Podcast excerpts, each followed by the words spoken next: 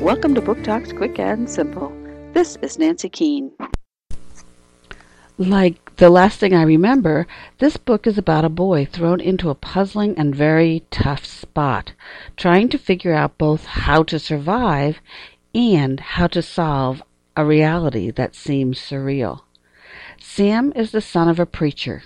He has to deal with kids who think they couldn't possibly relax around him or include him or feel the need to test his goodness.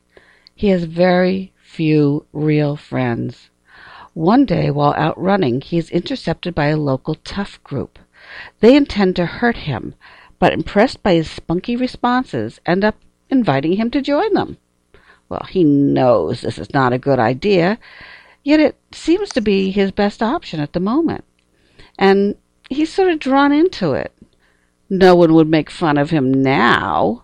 Eventually, he crosses them when they try to hurt a student who is known to be a bit crazy. With this act, he becomes her hero and their number one enemy. After all, he knows some of their secrets.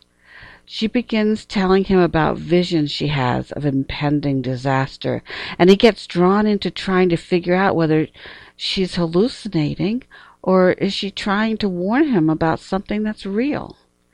Trying to find out the truth in time is essential, at times illegal, and quite dangerous. Crazy Dangerous by Andrew Klavan, Thomas Nelson, 2012. Book Talk by the New Hampshire Isinglass Committee.